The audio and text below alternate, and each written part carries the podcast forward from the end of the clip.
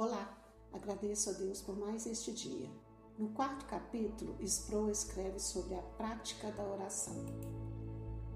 A oração do Pai Nosso foi dada à Igreja resposta ao pedido dos discípulos de que o Senhor os ensinasse a orar. No sublime exemplo da oração do Pai Nosso, vemos as prioridades da oração. Podemos também detectar um padrão de oração, um movimento que começa com adoração e se dirige finalmente à petição e súplica. O acróstico ação pode ser útil como padrão para a oração. Cada letra do acróstico representa um elemento vital da oração eficaz. A adoração, C confissão, A ação de graças, O oração. O acróstico completo sugere a dinâmica da oração. A oração é ação, embora seja expressa no espírito de quietude serena. A oração é ação. Quando oramos, não somos observadores passivos ou neutros, espectadores distantes. Gastamos energia no exercício da oração. A Bíblia nos diz que muito pode, por sua eficácia, a súplica do justo. Tiago 5,16. Fervor caracterizou a agonia de Jesus no Getsemane, onde seu suor caiu no chão como gotas de sangue. Fervor descreve a luta de Jacó com o anjo durante a noite em Peniel. A oração é um exercício de paixão e não de indiferença. Jesus contou a parábola da viúva persistente que apresentou o seu caso a um juiz. O juiz, um inescrupuloso, sem temor a Deus e ao homem, ouviu os apelos da viúva. Ele não se comoveu por um ímpeto repentino de compaixão, mas, pelo contrário, ficou cansado dos apelos repetidos da viúva em síntese, a mulher se tornou uma peste, impelindo, por meio de sua importunação, o juiz a agir. O principal ensino da parábola não é que Deus é indiferente às nossas necessidades e tem de ser importunado se desejamos ser ouvidos. Não é uma questão de correspondência entre o juiz injusto e Deus o juiz perfeitamente justo. É um contraste. Jesus usou frequentemente o tema quanto mais em suas palavras. Nesta, ele afirmou: Não fará Deus justiça aos seus escolhidos, que a ele clamam dia e noite? Lucas 18, 7. O ponto de comparação barra contraste é este. Se um juiz humano injusto houve a petição de uma mulher insistente, quanto mais o nosso justo juiz celestial ouvirá as nossas petições. A mulher persistente é comparada com os santos que clamam dia e noite, como o rei Davi, cujo travesseiro era encharcado com suas lágrimas. Os santos se achegam a Deus com emoção genuína e até lágrimas. Fervor é um elemento apropriado da oração ativa. O entusiasmo não o é. Existe uma linha tênue entre ambos. Os dois contêm paixão. Ambos estão carregados de emoção. O fervor cruza o entusiasmo em dois pontos: o mental e o emocional. O fervor se torna entusiasmo quando a mente para de pensar e as emoções saem de controle.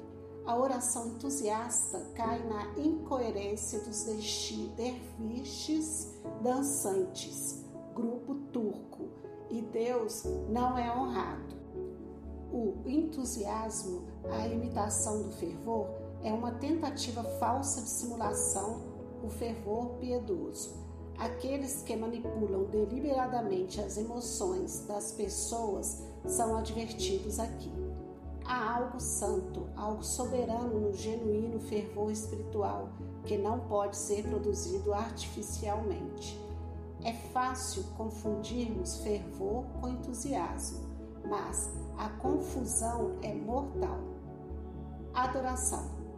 como no modelo da oração do Pai Nosso, a maneira mais apropriada de começarmos a orar é com adoração. Infelizmente, somos mais frequentemente impelidos a orar por nossos desejos e necessidades. Buscamos a Deus quando queremos algo dele.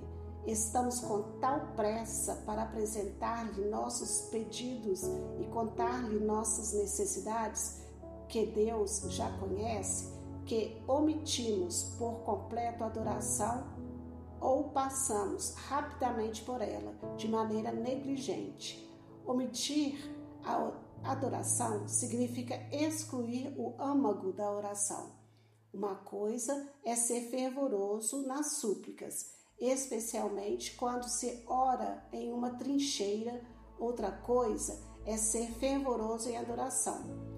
As orações dos grandes santos, as orações dos guerreiros da história da igreja, são marcadas por sua adoração fervorosa a Deus.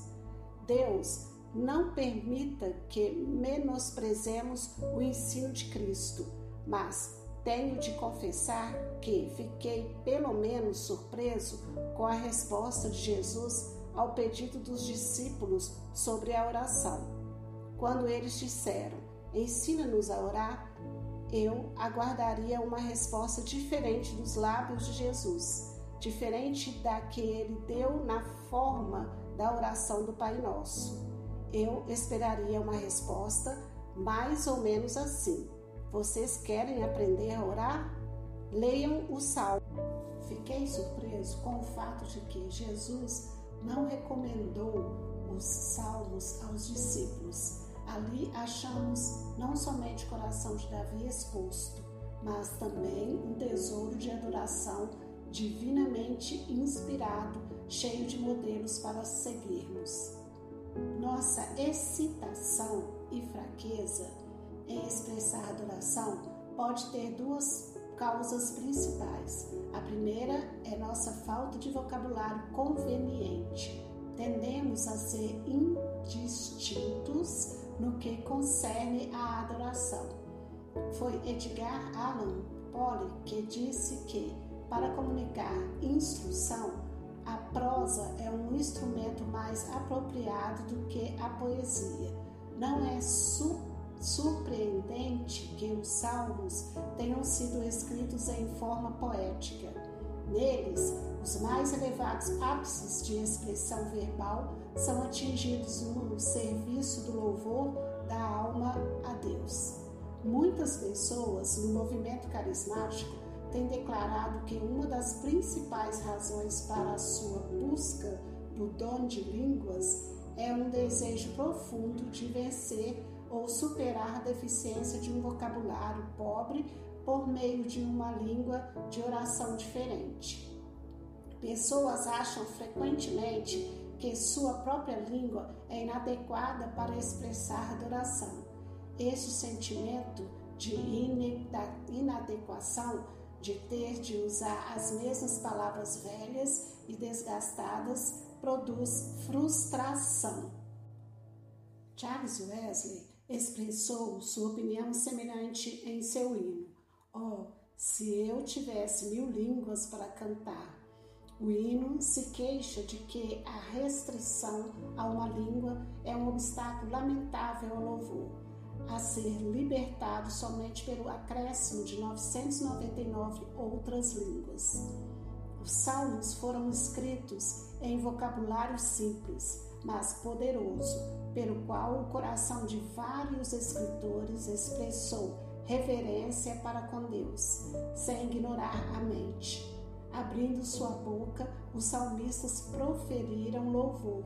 Com certeza, esse louvor foi dado sob inspiração do Espírito Santo, mas por meio de homens cuja mente estava imersa nas coisas de Deus. Outra grande barreira para expressar louvor é a ignorância. Sofremos não tanto de um vocabulário limitado, mas principalmente de um entendimento limitado daquele que adoramos. nossa adoração sofre de uma falta de conhecimento de Deus. Pense num adolescente apaixonado que escreve bilhetes de amor para sua namorada durante uma aula. O jovem pode ser tímido e excitante, mas lhe dê uma caneta e tempo para pensar sobre o objeto de seu romance e repentinamente ele, e ou, ele é outro Shakespeare. Ora, bilhetes de amor podem ser, de um ponto de vista literário, sentimentais e menos do que so sofisticados. Mas não há falta de palavras. O coração motiva a caneta. Como alguém escreve cartas de amor para um Deus desconhecido? Como os lábios formam palavras de louvor para um ser supremo, indefinível e indescritível? Deus é uma pessoa que tem uma história sem fim. Ele se revela a nós não somente no glorioso palco da natureza, mas também nas páginas da Escritura Sagrada. Se enchermos nossa mente com a palavra de Deus, nossos gaguejos impreciosos se tornarão padrões inteligentes de louvor significativo. Por nós imergirmos nossos, nos salmos, não somente ganharemos discernimento a respeito de como louvar, mas também aprimoraremos nosso entendimento daquele que estamos louvando. Por que devemos adorar a Deus? Como seres humanos, Fazer isso é nosso dever. Fomos chamados a encher a terra com a glória de Deus. Fomos criados à imagem de Deus para refletirmos a sua glória. Nossa principal função é exaltar o Senhor. De modo semelhante, devemos adorar a Deus, mas não bajulá-lo, como os que preparando-o para as nossas súplicas.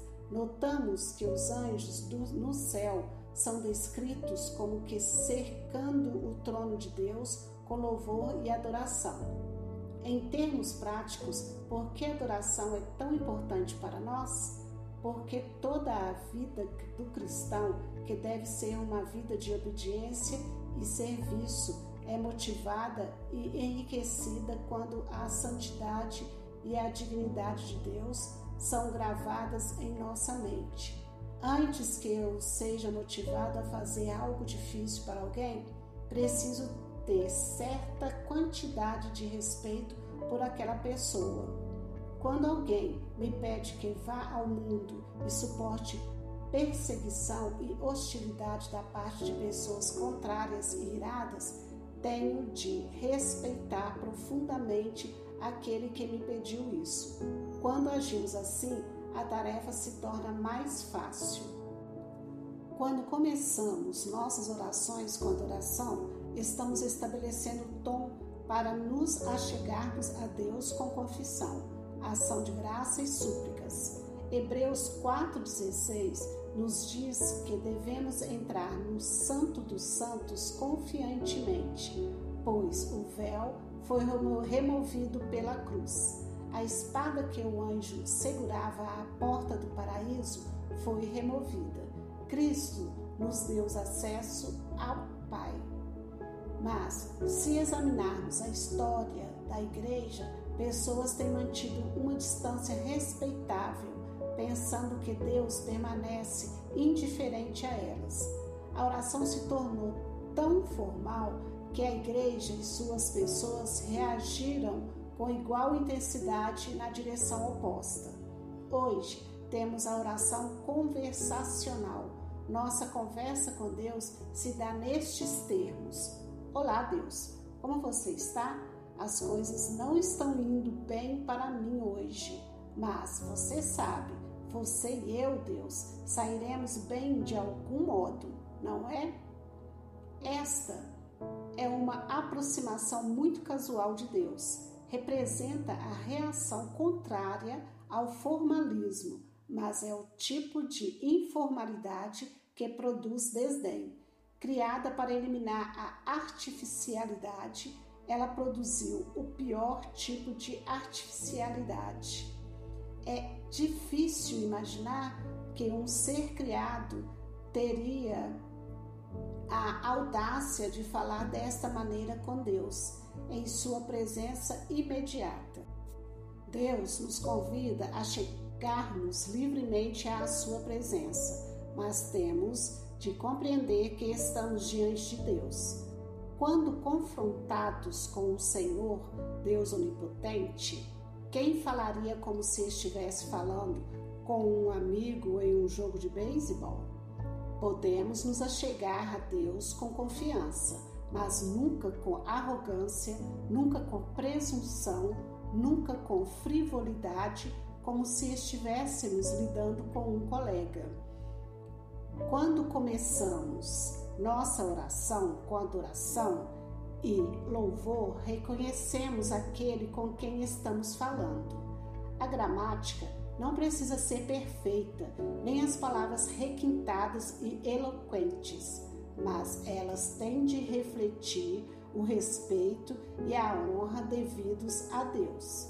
Há um sentido em que a adoração nos introduz no modo pelo qual confessamos nossos pecados, expressamos nossos agradecimentos e fazemos nossas súplicas.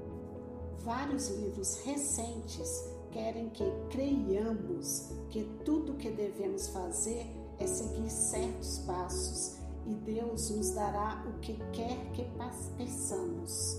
Os autores dizem, em essência, siga este procedimento ou use estas palavras específicas e tenha certeza de que Deus cederá aos seus pedidos.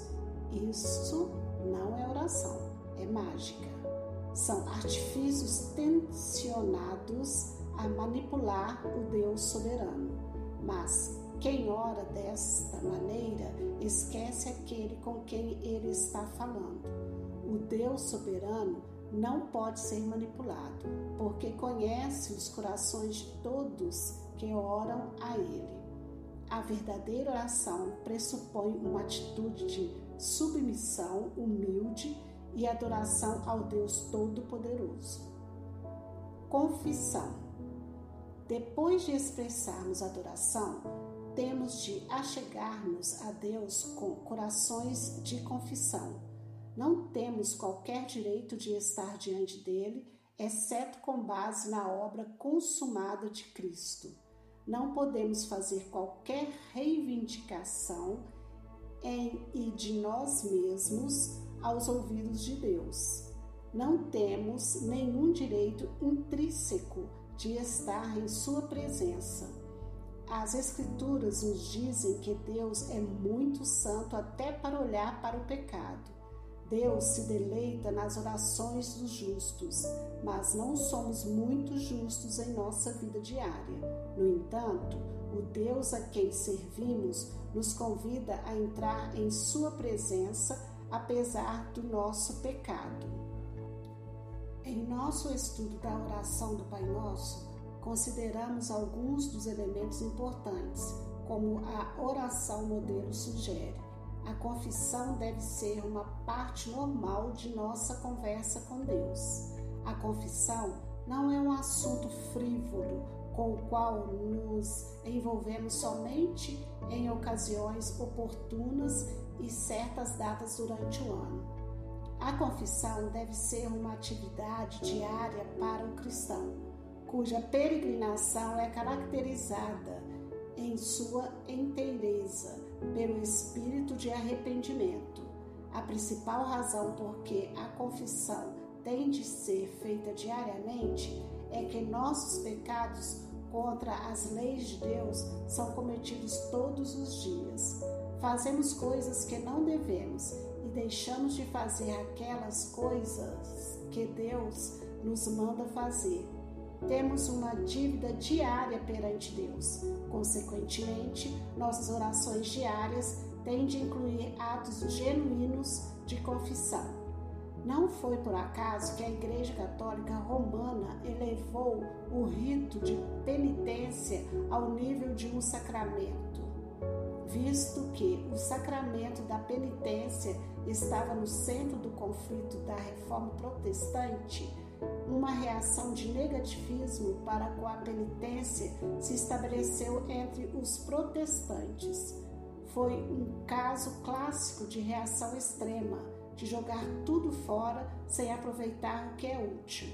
Os reformadores não procuravam eliminar o arrependimento e a confissão, e sim a reforma das práticas da igreja relacionadas a estas coisas. O sacramento de penitência católico romano contém vários elementos: confissão verbal, absolvição sacerdotal e obras de satisfação. Estas obras de satisfação podem ser ativadas mecânicas, como dizer muitas Ave Marias ou Pais Nossos, ou podem ser atos mais rigorosos de penitência. As obras de satisfação tensionam garantir mérito congruente para o cristão penitente, tornando-o pronto para que Deus restaure a graça da justificação. Foi o terceiro aspecto do sacramento de penitência que criou tanta controvérsia no século XVI. As obras de satisfação, aos olhos dos reformadores, eclipsavam a suficiência e a eficácia da obra consumada de Cristo em nosso favor na cruz. O mérito congruente do qual Roma falava obscurecia a doutrina bíblica da justificação somente pela fé. Na controvérsia sobre o arrependimento, os reformadores protestantes não repudiaram a importância da confissão e reconheceram que confessar os pecados a outra pessoa é bíblico. Todavia, eles desafiaram a exigência de confissão a um sacerdote.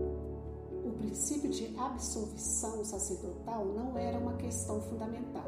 A Igreja Católica Romana sempre ensinara que as palavras sacerdotais te absolvo, eu te absolvo, acham sua força na promessa de Jesus à Igreja o que ligares na terra terá sido ligado nos céus, e o que desligares na terra terá sido desligado nos céus.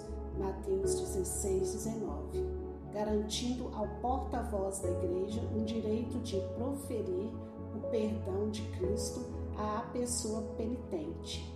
A Igreja Católica Romana entende que o poder de perdoar pecados não reside em alguma análise no sacerdote. O sacerdote é apenas o porta-voz de Cristo. Na prática, a absolvição sacerdotal difere muito pouco da segurança de perdão do ministro protestante, que é dada dos púlpitos em todo o país cada domingo. O apóstolo João nos diz: se confessarmos os nossos pecados, Ele é fiel e justo para nos perdoar os pecados e nos purificar de toda injustiça. 1 João 1, 9. Aqui temos a promessa de Deus de perdoar nossos pecados confessados. Ignorar ou negligenciar esta promessa é seguir um caminho perigoso. Deus nos ordena a confessar nossos pecados e promete perdoá-los. O fato de que devemos confessar nossos pecados diariamente é claro. O que a confissão significa e o que ela envolve são questões que precisam de um algum desenvolvimento. Podemos distinguir entre dois tipos de arrependimento: atrição e contrição. Atrição é o arrependimento falsificado que nunca nos qualifica para o perdão. É como o arrependimento de uma criança que é apanhada no ato de desobedecer a sua mãe e clama: Mamãe, mamãe, sinto muito, por favor, não bata em mim. Atrição é o arrependimento motivado estritamente pelo temor de punição pecador confessa o seu pecado a Deus, não impelido por tristeza genuína, e sim por um desejo de garantir o livramento do inferno. O verdadeiro arrependimento reflete contrição. Uma tristeza piedosa por ofender a Deus. Aqui o pecador lamenta o seu pecado, não pela perda de recompensa ou ameaça de julgamento, mas porque ele trouxe injúria à honra de Deus. A Igreja Católica Romana usa uma oração de confissão chamada o ato de contrição para expressar este tipo de arrependimento. Oh meu Deus, estou triste de coração por ter ofendido a ti. Detesto todos os meus pecados por causa de tua justa punição, mas, acima de tudo, porque ofendi a ti, ó oh meu Deus, que merece todo o meu amor resolvo firmemente, com a ajuda de tua graça, não pecar mais e evitar a ocasião de pecado. Esta oração vai além da atrição, o mero temor de punição, chegando a uma tristeza piedosa por ofender a Deus. Observe que o pecador reconhece que Deus é todo o bem e merece o nosso amor. Este reconhecimento silencia todas as tentativas de autojustificação. A oração inclui uma firme resolução de não cometer novamente o pecado, uma disposição de abandonar o mal e evitar até a ocasião dele, um reconhecimento humilde da dependência da misericórdia e da ajuda divina também está incluído. É claro que é possível alguém usar esta oração de maneira mecânica, recitando-a como um exercício formal, sem qualquer tristeza sincera. Mas as palavras da oração expressam os elementos da verdadeira confissão. A contrição perdeu muito de seu significado em nossa cultura. Não é difícil convencer as pessoas de que elas são pecadoras pois ninguém dirá que é perfeito. A resposta comum é: sim, eu sou um pecador. Todos são pecadores, ninguém é perfeito. Há poucos, se há alguém que afirmam ser inculpáveis, inculpáveis, estar levando vidas de coerência ética e cumprindo a regra áurea em toda situação. O problema está no reconhecimento da intensidade de nosso pecado, a extrema falta de bondade de nossas ações, porque somos todos pecadores e sabemos que compartilhamos da mesma culpa. Nossa confissão tende a ser superficial, frequentemente não caracterizada por sinceridade ou um senso de urgência moral. O Salmo 51, uma súplica de perdão proferida por um pecador contrito, foi escrito pelo rei Davi depois de haver cometido adultério com Batseba. Davi não se aproximou de Deus com desculpas. Ele não pediu a Deus que considerasse as circunstâncias que produziram o pecado ou o isolamento de sua posição como governante. Davi não procurou minimizar a gravidade de seu pecado na presença, presença de Deus. Não houve racionalizações e nenhuma tentativa de autojustificação que caracterizam tanto pessoas culpadas. Davi disse: Eu conheço as minhas transgressões e o meu pecado está sempre diante de mim serás tido por justo no teu falar e puro no teu julgar. Salmo 51, 3, 4. Em outras palavras, Davi acreditava que Deus seria totalmente justificado se não lhe desse nada, exceto punição completa. Davi exibiu aquilo que Deus disse: não desprezará um coração quebrantado e contrito. Em seguida, Davi suplicou restauração ao favor de Deus. Cria em mim, ó Deus, um coração puro e renova dentro de mim um espírito inabalável. Não me repulses da tua presença, nem me retires o teu Santo Espírito. Restitui-me a alegria da tua salvação e sustenta-me com um espírito voluntário. Versículo 10, 12. Ele entendeu o elemento mais crucial da confissão, dependência total da misericórdia de Deus. Davi não podia expiar seus próprios pecados. Não havia nada que ele pudesse fazer e nada que pudesse dizer para desfazer o que tinha feito. Não havia meios de ele compensar seu erro a Deus. Davi entendeu o que Jesus deixou claro mais tarde. Somos devedores incapazes de pagar nossas dívidas. A confissão é como uma declaração de falência. Deus exige perfeição. O menor pecado mancha um registro perfeito. Todas as boas obras no mundo não podem apagar a mancha e mover-nos da imperfeição para a perfeição. Quando cometemos o pecado, estamos moralmente falidos. Nossa única esperança é ter esse pecado perdoado e coberto por meio da expiação daquele que é totalmente perfeito. Quando pecamos, nossa única opção é o arrependimento. Sem arrependimento, não há perdão. Temos de chegar diante de Deus em contrição. Davi o expressou desta maneira: Não te comprases em sacrifícios, sacrifícios agradáveis a Deus são o espírito quebrantado, coração compungido e contrito não o desprezarás, ó Deus. Salmos 51, 16, 17. Aqui, os pensamentos profundos de Davi revelam seu entendimento do que muitas pessoas do Antigo Testamento não compreenderam. A oferta de sacrifícios no templo não obtinha méritos para o pecador. Os sacrifícios apontavam para além deles mesmos para o sacrifício perfeito. A expiação perfeita foi oferecida pelo Cordeiro perfeito e sem mancha. O sangue de touros e de bodes não remove pecado. O sangue de Jesus o remove.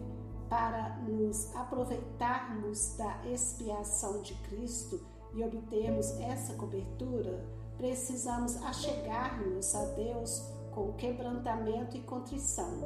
Os verdadeiros sacrifícios para Deus são um coração quebrantado e um espírito contrito. Havia um importante elemento de surpresa na experiência de perdão de Davi. Ele havia rogado a Deus que purificasse o seu pecado e o tornasse limpo. Em certo sentido, o perdão nunca deve ser uma surpresa, Nunca devemos ficar surpresos quando Deus cumpre Sua palavra de perdoar aqueles que confessam seus pecados. Deus cumpre Suas promessas, o homem não. Deus é o elaborador da aliança, nós somos os transgressores da aliança. Considerando a questão à luz de outra perspectiva, devemos ficar surpresos toda vez que experimentamos o perdão. Nunca devemos ver a misericórdia e o perdão de Deus como naturais, embora vivamos numa cultura que faz isso. É assustador considerar a facilidade com que vemos a graça de Deus como algo natural. Ocasionalmente faço estas perguntas a universitários, seminaristas e professores de seminário. Deus está obrigado a ser amoroso? Ele está obrigado a mostrar perdão e graça? Repetidas vezes, a resposta deles é afirmativa. Sim, é claro, a natureza de Deus é ser amoroso. Ele é essencialmente um Deus de amor. Se ele não mostrasse amor, não seria Deus. Se Deus é Deus, ele tem de ser misericordioso. Ele tem de ser misericordioso? Se Deus tem de ser misericordioso, então sua misericórdia não é mais espontânea ou voluntária. Ela se torna obrigatória. Se isso é verdade, ela não é mais misericórdia, e sim justiça. Ninguém pode exigir que Deus seja misericordioso quando pensamos que Ele está obrigado a ser misericordioso. Uma luz vermelha deveria brilhar em nosso cérebro, indicando que não estamos mais pensando em misericórdia, e sim em justiça. Precisamos fazer mais do que cantar, graça admirável. Precisamos ficar constantemente admirados com a graça.